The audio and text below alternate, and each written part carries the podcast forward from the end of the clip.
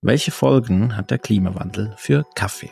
Für die Menschen, für die Natur, für das Getränk, ja, für die ganze Branche. Welche Rolle haben wir alle in dieser Entwicklung? Was wir mittlerweile wissen, ist das. Der Ausblick ist nicht rosig, aber es ist auch noch nicht zu spät. Es ist Zeit, dass wir Kaffee neu begreifen, als einen Prozess ansehen, den wir mit beeinflussen können. Denn Klimawandel passiert nicht einfach so, wir sind alle Teil davon, Teil des Problems und Teil der Lösung. Und wenn wir Kaffee weiterhin vielfältig, bunt und spannend sehen wollen, müssen wir alle was tun. Es gibt keine Hauptschuldigen, aber es gibt auch keine Entschuldigung. Aber es gibt Verantwortung. Nehmen wir diese also wahr. Hier reden wir über die Zukunft des Kaffees. Das ist Coffea Futurica. Ich bin Philipp Schallberger. Herzlich willkommen. Heute rede ich mit Christian Bunn. Christian forscht am Internationalen Zentrum für tropische Landwirtschaft und das seit Jahren und bei ihm geht es um die Adaption von Kaffee und anderen Produkten an den Klimawandel. Christian, was machst du da eigentlich genau? Ja, hey, ähm, erstmal, ich freue mich hier zu sein. Äh, danke für die Gelegenheit, so ein bisschen über unsere Arbeit zu sprechen. Meine Arbeit äh, beschäftigt sich eigentlich seit nunmehr zwölf Jahren mit der Frage, äh, was bedeutet der Klimawandel für unsere Lieblingsprodukte Kaffee und Kakao. Anderthalb Grad mehr, zwei Grad mehr, drei Grad mehr, fünf Grad mehr. Was bedeutet das eigentlich für mich als Kaffeekonsumenten ursprünglich mal, aber auch für die Millionen Kleinbauern, die den Kaffee produzieren? Das ist das, was es umtreibt. Und das machst du schon länger. Du hast 2015 ein Paper rausgegeben und damals schon mit, du hast vorhin gesagt, äh, dramatische Ergebnisse präsentiert, dass es in Zukunft weniger Kaffee geben wird an den einen Orten. Vielleicht gibt es neue Orte, wo es dann plötzlich Kaffee gibt, aber dass der Klimawandel einen, einen dramatischen Effekt hat auf die ganzen Gebiete, wo Kaffee herkommt. Das war 2015, jetzt sieben Jahre später. Wie glaubst du, reagiert heute eine Öffentlichkeit auf solche Nachrichten, weil es ja, ich würde mal sagen, im zwei, drei Jahresabstand solche neuen Studien gibt, auch mit so, so Karten, wo man sieht, wo diese Hotspots sind, wo es heißer wird. Spürst du da eine Veränderung in der Wahrnehmung? Nein, was wir, was wir spüren, ist, dass wir uns äh, bestätigt sehen über diese Jahre. Wissenschaftliche Arbeit muss ja immer früher oder später auch eine Art Realitätscheck bestehen. Wir machen unser Modell, unsere Projektion, was passiert eigentlich in einem Klimaszenario bis 2050. Und dann haben wir eben gesagt, okay, die verfügbare Anbaufläche wird um etwa die Hälfte reduziert in einem mittleren Emissionsszenario. Soweit, so technisch. So ein Modell und so eine Ansage kann natürlich äh, nicht einfach so stehen bleiben. Das wird im wissenschaftlichen Betrieb und aber auch in der Lebensrealität äh, überprüft, im Idealfall. Und äh, was wir sehen, sind, dass wir, wir sehen uns eigentlich von beiden Seiten bestätigt. Die Studie damals ist ähm, trotz dieser eher umfassenden Aussage, also eine Hälfte, 50 Prozent der Kaffeeproduktion könnten negativ beeinflusst sein. Diese Aussage hat, hat dann in dem Moment auch ähm, Kritiker gehabt, aber insgesamt war es schon so, dass die Leute äh, das Gefühl hatten, okay, das ähm, stimmt mit dem überein, was wir erwarten für besonders für den Arabica-Anbau, aber auch für den Robusta-Anbau. Wir sind zu der Studie ja überhaupt erst gekommen, weil Leute uns von ihren Problemen berichtet haben. Daher kam überhaupt das Interesse an dieser Frage, wie arbeiten wir mit Kaffee? Äh, was, können, was passiert da im Zusammenhang mit dem Klimawandel? Also du hast hier einen arbeitest in einem riesigen Themenkomplex und da kommen verschiedene ja, Szenarien zusammen. Ich glaube, die Interessen, die sind nicht so verschieden, aber es geht wirklich darum, um die Zukunft des Kaffees. Du sagst, hast es selbst mal gesagt in einem Vorgespräch, es geht hier um die Transformation von Gegenden, wo Kaffee produziert wird. Also, um einzusteigen, die Thematik, was wird von wem wie transformiert? Gut, die Transformation natürlich zunächst einmal von, ja, von zwei Seiten. Klimafolgen, Klimaanpassung und Klimaemissionsreduktion. Das sind die großen Fragestellungen, die, das ist der, der, der große Zusammenhang, in dem wir uns bewegen. Das, das Klima ändert sich, es wird äh, wärmer, da sind sich alle Modelle einig. Einige Regionen werden trockener, andere werden feuchter. Und äh, dann immer diese eher abstrakte Zusammenfassung, wo es dann heißt, zwei Grad mehr. Und das lässt sich eben sehr schwer übersetzen. Auch wir wissen ja nicht unbedingt, was das äh, für uns bedeutet. Zwei Grad mehr ist sehr abstrakt und das zu quantifizieren und räumlich zu differenzieren, weil eben zwei Grad mehr nicht für jeden dasselbe bedeutet. Da, da steigen wir ein. Es bedeutet eben nicht, für einige sind zwei Grad mehr dramatische Folgen, für andere sind zwei Grad mehr gut zu managen, vielleicht sogar positiv.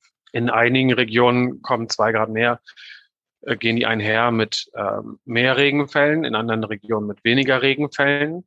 Für einige sind, ist äh, der Trockenstress vielleicht noch zu managen. Für andere Regionen ist der Trockenstress dramatisch, weil sie ohnehin schon unter eher trockenen Konditionen leiden.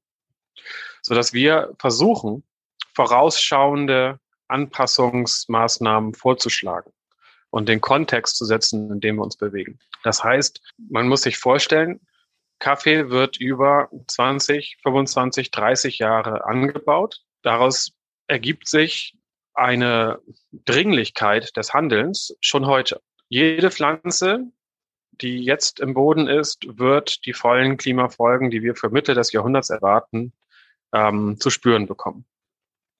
Das heißt, wir müssen auch bereits jetzt schon über vorausschauende Anpassungen nachdenken. Und da versuchen wir dann ähm, aus den Klimamodellen abzuleiten, wohin geht die Reise für jede Region. Es gibt Regionen, da werden die Folgen dramatisch sein. Es gibt Regionen, da werden die Folgen kaum spürbar bleiben.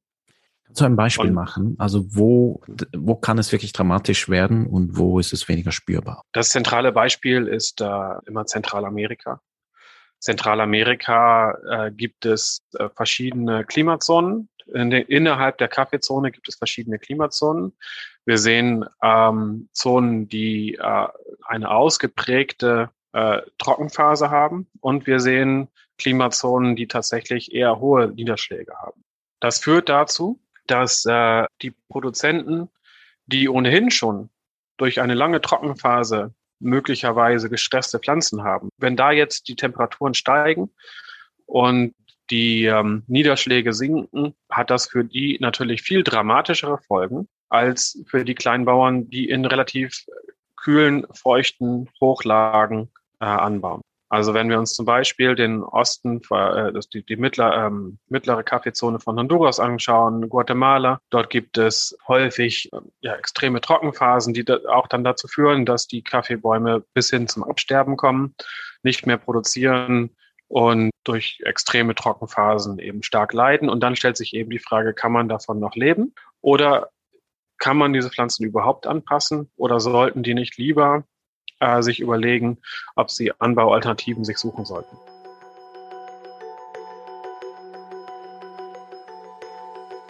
In anderen Fällen ist es vielleicht sogar ganz gut, wenn es ein bisschen trockener wird und äh, die Temperatur ein bisschen steigen. Vielleicht steigt sogar die Produktivität. Und in diesen Fällen, Fällen besteht ähm, Klimaanpassung dann eher aus der Frage, wie äh, kann ich die Produktivität nachhaltig äh, steigern und äh, vielleicht äh, ein bisschen Risikomanagement einbauen. So Honduras finde ich ein sehr gutes Beispiel. Ich, ich kenne das aus eigener Erfahrung, gerade so im Westen Honduras, wo es eher trocken ist und da kann man auch andere Pflanzen anpflanzen, man kann andere Nachernteprozesse machen und dann so in der Mitte gegen Osten, wo es deutlich feuchter ist und das sich dann aber auch zeigt, dass da zum Beispiel mehr Phenol in der Tasse ist, was eben davon kommen kann, weil der Kaffee weil die Kirsche durch den Regen schon abfällt und dann schon anfängt, unkontrolliert zu fermentieren. Also wir haben mehr Wasser im Osten, weniger Wasser im Westen oder Regenfall. Und das sind dann aber so Mikro, sagen Mikroklimen, Klimata. Und jetzt gibt es aber trotzdem so diese ganz große Veränderung. Wie, wie muss ich mir vorstellen, wie macht ihr diese Analysen? Also da kommen ja so Makroanalysen zustande und Mikroanalysen und dadurch bastelt ihr eine Kristallkugel, um in die Zukunft zu schauen. Wie kompliziert ist sowas? Ja, bei der Kristallkugel sind wir noch nicht. Äh, leider, das hätten wir natürlich sehr gerne. Das ist auch ähm, der große, die große Einschränkung bei unserer Arbeit. man muss immer sagen, Klimawandel lässt sich nicht äh, durch Anpassung als Problem beseitigen. Wir werden Probleme haben. Viel besser ist es, gegen den Klimawandel anzukämpfen, Emissionen zu vermeiden und diese Folgen äh, gar nicht erst entstehen zu lassen. Unsere Arbeit natürlich immer zu versuchen, jetzt ist das äh, ähm, Kind ist in, in den Brunnen gefallen. Wir haben also das Problem, äh, Klimawandel wird passieren, wird auch, wenn wir Emissionen stoppen, weiter fortschreiten. Was können wir jetzt also tun? Wir versuchen immer an die ähm, Realität der kleinen Bauern anzuknüpfen und äh, mit denen zu sprechen. Äh, die, der Ansatz ist Inclusive Adaptation Planning. Das bedeutet, dass wir versuchen äh, zu identifizieren, welche Klimarisiken spüren sie jetzt schon. Die, die, dieses, diese, ähm, diese Eindrücke, die sie jetzt schon haben, äh, sind sehr wichtig, weil sie beschreiben, welche Sorgen sie haben. Gleichzeitig sind diese Eindrücke sehr beschränkt, wenn es darum geht, langfristige Wandelprozesse zu beschreiben. Das heißt, wir gucken uns an, welche Eindrücke gibt es und dann gucken wir in Klimamodelle und Klimaaufzeichnungen, um diese Eindrücke in einen langfristigen Zusammenhang zu stellen. Wir haben Daten, die 40 Jahre zurückreichen für Wetterbeobachtungen. Und da gucken wir uns dann an, welche Trends gibt es schon. Und da kann man dann zum Beispiel sagen, der Osten von Honduras äh, hat eine deutlich ausgeprägtere Trockenperiode mittlerweile. Die war früher feuchter. Mittlerweile ist diese Trockenperiode deutlich trockener geworden, während ähm, die Regenzeit feuchter geworden ist. Im Westen nicht ganz so ausgeprägt, aber auch da steigende Temperaturen zu allen Jahreszeiten. Als zweiten Schritt schauen wir uns dann die Klimamodelle an. Es gibt äh, diese berühmten Klimamodelle an Supercomputern, die versuchen auszurechnen, wie sieht das Klima in 30 Jahren aus. Wir können nicht einfach hingehen und ähm, die Wetterbeobachtung letzten 20, 30, 40 Jahre einfach äh, in die Zukunft fortschreiten. Das geht nicht. Wir können nur bestätigen, sind diese Beobachtungen richtig oder falsch. Zum Fortschreiben brauchen wir die Klimamodelle verschiedene Emissionsszenarien, hohe Emissionen, niedrige Emissionen und 20 verschiedene Modelle, die wir da ähm, auswerten. Da nutzen wir dann teilweise einfach eine, eine beschreibende Analyse. Wir sagen also, wie ändert sich der Regenfall, versuchen das zu verbinden mit den Eindrücken, äh, die uns berichtet wurden. Und zweitens binden wir das ein in Modelle äh, der Verbreitung der Kaffeepflanze wo wir die äh, natürlichen Beschränkungen der Überlebensfähigkeit der Pflanze in, in, Modellen, in Modellen beschreiben. Viele Variablen äh, müssen zusammengefügt werden und da helfen äh, Modellansätze dann eben, um zu beschreiben, wo, wo ist der Klimastress wie zu bewerten. Du hast mir im Vorgespräch gesagt, das ist ein Ansatz deiner Arbeit, diese Infos, diese sehr komplexen und vielschichtigen Infos wirklich fassbar und implementierbar zu machen. Also am Schluss ist auch das Ziel, einfachere Handelsempfehlungen zu geben. Wie sieht es denn aus jetzt in Brasilien? Da gibt es auch die Klimamodelle, die sind, ja, die zeichnen ein sehr düsteres Bild, also gewisse Regionen, die vielleicht gar keinen Kaffee mehr produzieren können. Und wo zum Beispiel auch deutlich weniger Agroforstwirtschaft betrieben wird, kann man davon ausgehen, dass es Brasilien noch härter treffen wird als andere Regionen? Ja, in unserer Analyse ist natürlich Brasilien tatsächlich äh, ein, ein wichtiger Faktor. Zum einen äh, produzieren die äh, 30 Prozent der gesamten Kaffeemenge, ähm, die auf dem äh, Weltmarkt äh, ist und, und deswegen alles, was in Brasilien passiert, hat mittelbar auch Auswirkungen auf andere Produzentenregionen. Wenn die Ernte gut ist in Brasilien, sinken die Preise. Wenn die Ernte schlecht ist in Brasilien, äh, steigen die Preise auf dem Weltmarkt.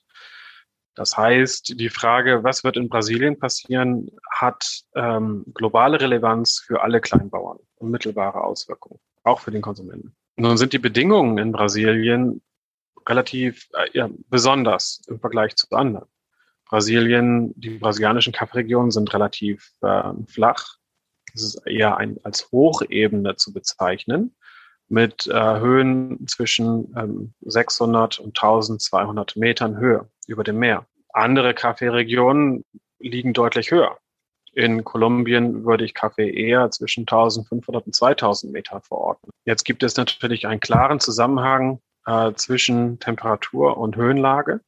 kühle Temperaturen grundsätzlich gut. Und jetzt zeigen unsere Modelle eben, dass in Brasilien dieses außergewöhnliche Klima relativ kühler Temperaturen auf relativ geringer Höhe über dem Meer bedroht ist durch steigende Temperaturen. Da lässt sich also ein ganz klarer Zusammenhang zeigen, dass äh, Temperaturen steigen. Und äh, andere Kaffeeregionen haben vielleicht auch eher noch dann die Möglichkeit, ähm, auszuweichen in höhere Regionen. In Kolumbien haben wir viel landwirtschaftliche Fläche, Fläche auch auf 2000 Meter Höhe. In Brasilien wird das nicht möglich sein, weil die Fläche dort begrenzt ist. Die Hochebene geht bis maximal 1200 Meter Höhe. Und da macht uns dann schon Sorge, dass langfristig äh, Brasilien als Produzent unter großen Druck gerät. Es ist ja ein krasser Spagat. Also einerseits macht ihr da Modelle für die Zukunft und wir alle, und ihr sprecht vom Klimawandel, dabei sind wir ja schon mittendrin. Wie, wie kann man das so interpretieren? Also wie kann man so Events, sage ich jetzt mal, wie zum Beispiel veränderte Wettermuster in einer Saison, wie kann man die eigentlich als Teil des Ganzen sehen und wie kann man dafür so eine, wie kann man das fassbar machen und verstehen, aha, das war jetzt vielleicht gar keine sonderbare Situation, sondern das ist wirklich Teil des Klimawandels. Also tatsächlich machen wir äh, nicht Attributionsforschung äh, im engeren Sinne. Äh, das hört man ja häufig. Äh, die Wahrscheinlichkeit für ein Extremevent ist um so und so viel Prozent gestiegen durch den Klimawandel. Äh, das machen wir noch nicht. Wir sehen Klimawandel als, als langfristige ähm, Ent Entwicklung. Das heißt, ähm, wir ordnen eher ein, ist eine Dürre etwas, was wir erwarten würden. Was eine Dürre ist, hängt ja auch von den lokalen historischen Bedingungen ab.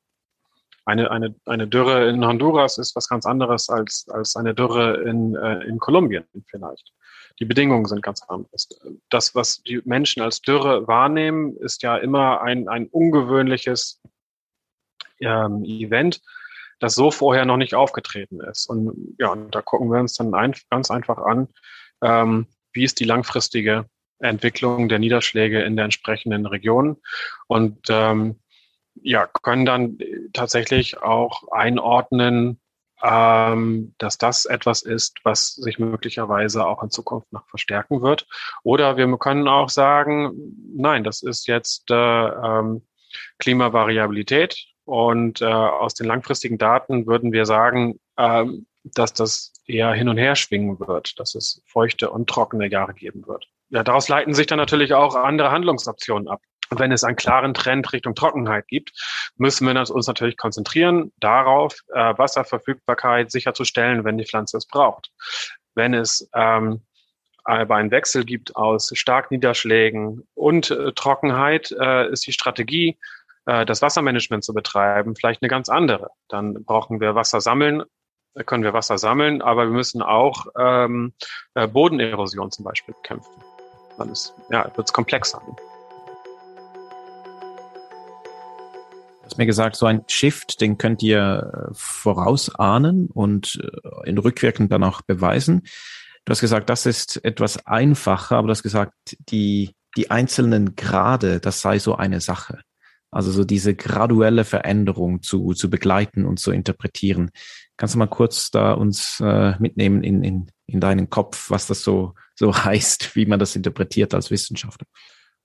Das Problem, vor dem wir stehen, ist, äh, dass die Klimadaten häufig äh, sehr ungenau sind. Die Klimamodelle selber haben vielleicht eine Auflösung von 100 Kilometern äh, für die ganze Welt, ähm, lassen sich eher auf Monats- und Jahresebene interpretieren. Dann Beobachtungsdaten sind auch sehr komplex zu bearbeiten, weil ja in der Vergangenheit gerade in tropischen Regionen die Daten einfach fehlen. Es gab dort vielleicht auch gar keine Siedlung, es gab dort keine Wetterstationen und dann gibt es dort auch keine Wetterbeobachtung. Das heißt, äh, wir stehen häufig vor der frustrierenden Aufgabe, dass wir mit einem Mangel von Daten, also wir haben ein, auf der einen Seite eine Fülle von Daten, riesige Datenmengen, die aber gleichzeitig äh, gewisserweise nur kaschieren, äh, dass es dahinter einen, einen Datenmangel gibt.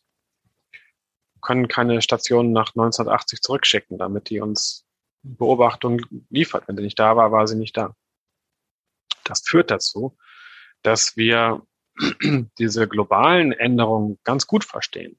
Dass wir sagen können, okay, vielleicht Brasilien betroffen, Vietnam Wasserstress. Dann können wir sagen, Zentralamerika mehr betroffen als Ostafrika.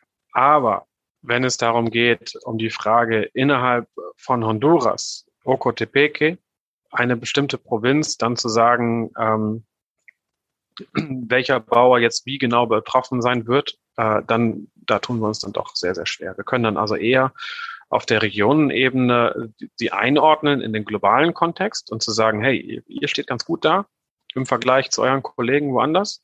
Das heißt, ihr könnt was machen, weil die anderen vielleicht stärkere Probleme bekommen. Und auf der anderen Seite können wir dann sagen, tendenziell wird es eher feuchter werden.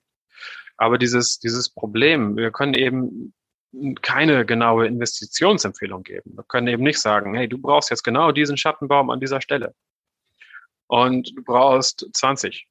Und weiter unten braucht ihr 25. Also diese Präzision, die äh, Kleinbauern eigentlich benötigen, um sinnvolle An Handlungs-, ja, Investitionen zu tätigen, die können wir eigentlich nicht geben. Wer macht die im Fluss? Ja, ich vergleiche immer Klimaanpassung ein bisschen mit einem, einem Pflaster auf einem offenen Bruch.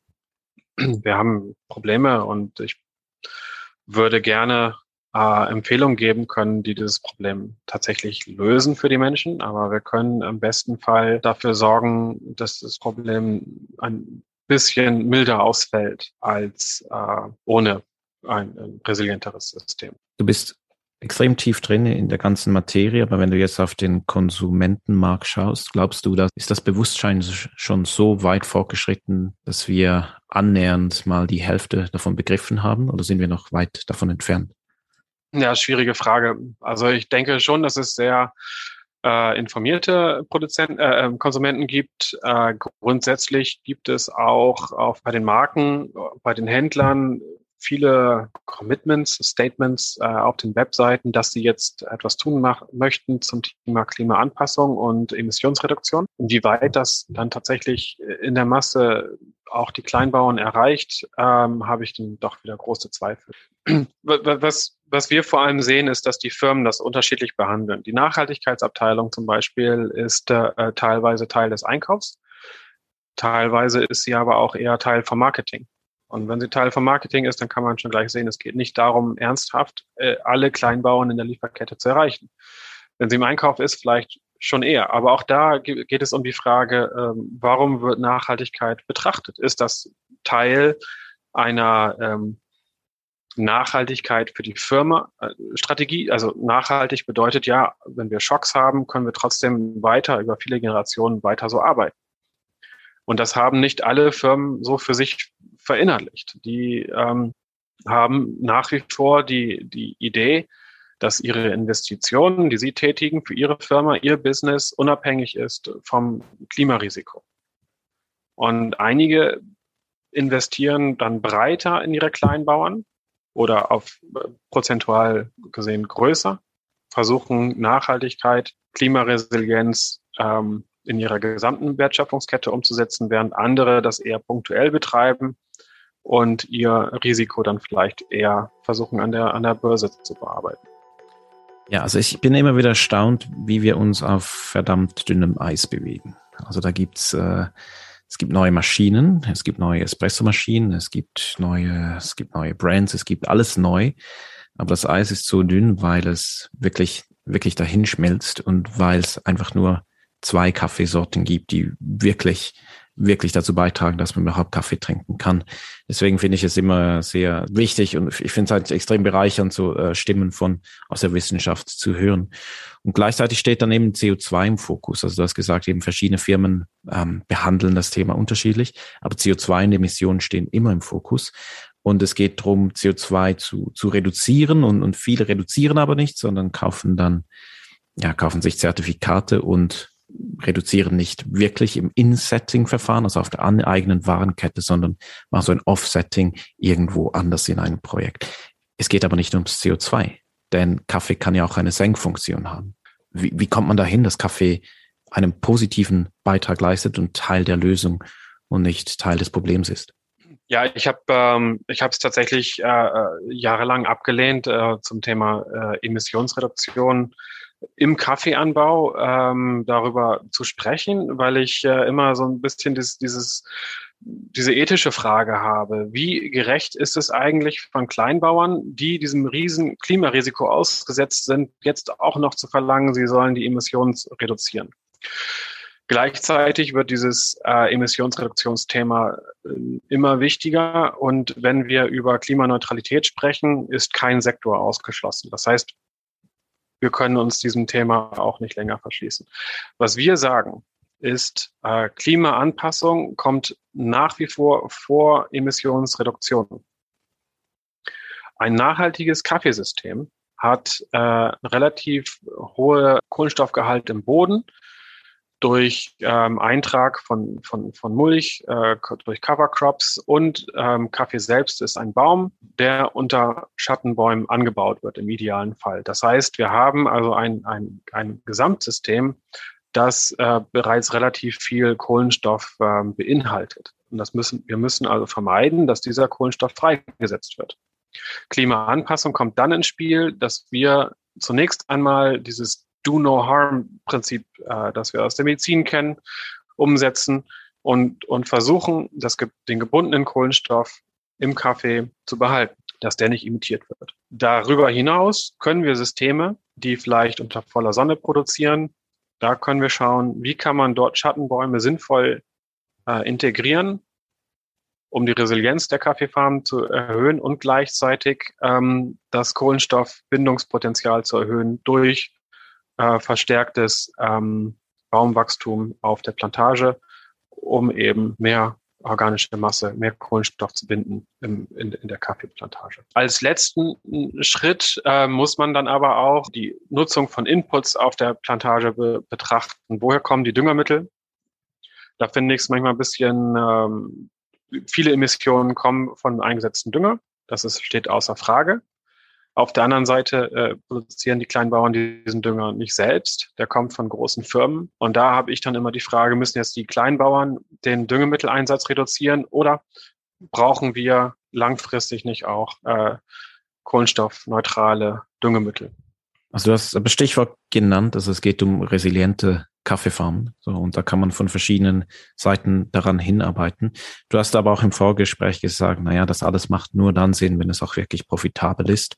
Und vielleicht sollte man lieber noch den Milchkonsum senken, als unbedingt äh, jetzt bei kleinen Produzierenden einzufordern, dass, dass sie mal möglichst schnell CO2-neutral werden. Also ich bin, ich bin Norddeutscher vom Hintergrund her. Ich weiß nicht, ob man mir das äh, sehr stark anhört. Aber bei uns, wo ich herkomme, äh, ist alles flach. Und es handelt sich um Hochmoorflächen, die entwässert wurden, um den Torf zu verbrennen. Und heutzutage wird dort äh, Silagemais angebaut, um Kühe zu füttern, um Milch zu produzieren. Und ab und zu stehen ein paar Kühe im Moor. Wenn wir uns eine Tasse Kaffee anschauen, wo Milch drin ist, kommt wahrscheinlich 60 Prozent der CO2-Emissionen kommen aus der Milch. Und wenn diese Milch auch noch ähm, aus meinem heimatlichen Moor stammt, äh, sind die Emissionen wahrscheinlich dramatisch hoch. Deswegen argumentiere ich als immer, wenn ich möchte als Konsument, dass mein, mein Kaffee ähm, wenig emittiert, äh, wenig, wenig CO2 emittiert, dann äh, rate ich immer dazu, darauf zu achten, dass, äh, dass man vielleicht Kuhmilch weglässt oder ersetzt durch Milchalternativen. Natürlich sind wir uns alle einig, am besten ist ein, ein qualitativ hochwertiger Kaffee. Qualitativ hochwertigen Kaffee kann man eigentlich nur anbauen, wenn man ein nachhaltiges System hat mit gesundem Boden, mit, mit Schattenpflanzen. Und ähm, der bringt dann eben noch den Vorteil mit sich, dass er so gut schmeckt, dass man da auch gar keine Milch reinkippen muss. Darüber hinaus sollte man dann lieber vielleicht zu Hause schauen, äh, wo man dann noch ähm, beitragen kann zum Thema Klimaschutz. Weißt du, Christian, ich bewundere dich und deine Zunft äh, je länger, je mehr. Ähm, ihr, du wisst so viel, wo, wo wir alle und wo die Erde und das Klima hindriftet und macht einfach weiter. Wie behält man da Zuversicht und Energie, immer das Gleiche zu sagen? Wie bleibst du da engagiert? Okay, es sind tatsächlich zwei Sachen, ähm, die man unterscheiden muss. Äh, teilweise ist es tatsächlich sehr frustrierend, wenn wir Dinge, die wir schon vor zehn Jahren gesagt haben, wiederholen müssen. Und wir feststellen, das haben sie noch nicht festge das, das wissen die noch nicht. Ich habe neulich mit einer Vertreterin einer großen Supermarktkette äh, gesprochen, äh, die behandeln Nachhaltigkeit teilweise dann eben als, ähm, als Gantt-Chart, Excel-Tabelle. Als Projekt, ja. Als Projekt. Und ähm, für die war dieses Thema, dieser Themenkomplex Klimawandel vollständig neu. Und das ist, ist, da will ich nicht verheimlichen, dann fällt man manchmal vom Glauben ab und fragt sich, was können wir denn noch tun? Wir haben nur 24 Stunden im Tag, fünf Tage die Woche, wir können nicht permanent äh, über dieses Thema sprechen. Das führt aber auch zu falschen Erwartungen. Wir wollen, wir sollen immer über Anbaupraktiken sprechen, veränderte Anbaupraktiken bei Kleinbauern.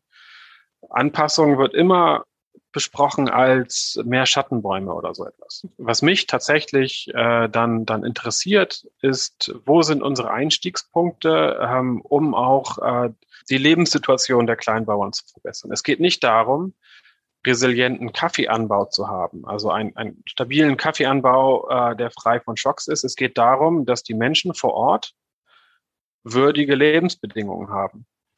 Und da kann man immer wieder interessante Einstiegspunkte finden, sich mit diesen Lebensbedingungen auseinandersetzen und schauen, wie kann man vielleicht über Versicherungen, über Informationsdienste, über verbesserte Wertschöpfungskettenmodelle ähm, dafür sorgen, dass die Menschen trotz des Klimarisikos insgesamt ein würdiges Leben führen können, ohne Hunger, Zugang zur Schule und vielleicht auch Alternativen haben, äh, wenn es sich denn tatsächlich eines Tages nicht mehr lohnt für sie. Das steht im Zentrum.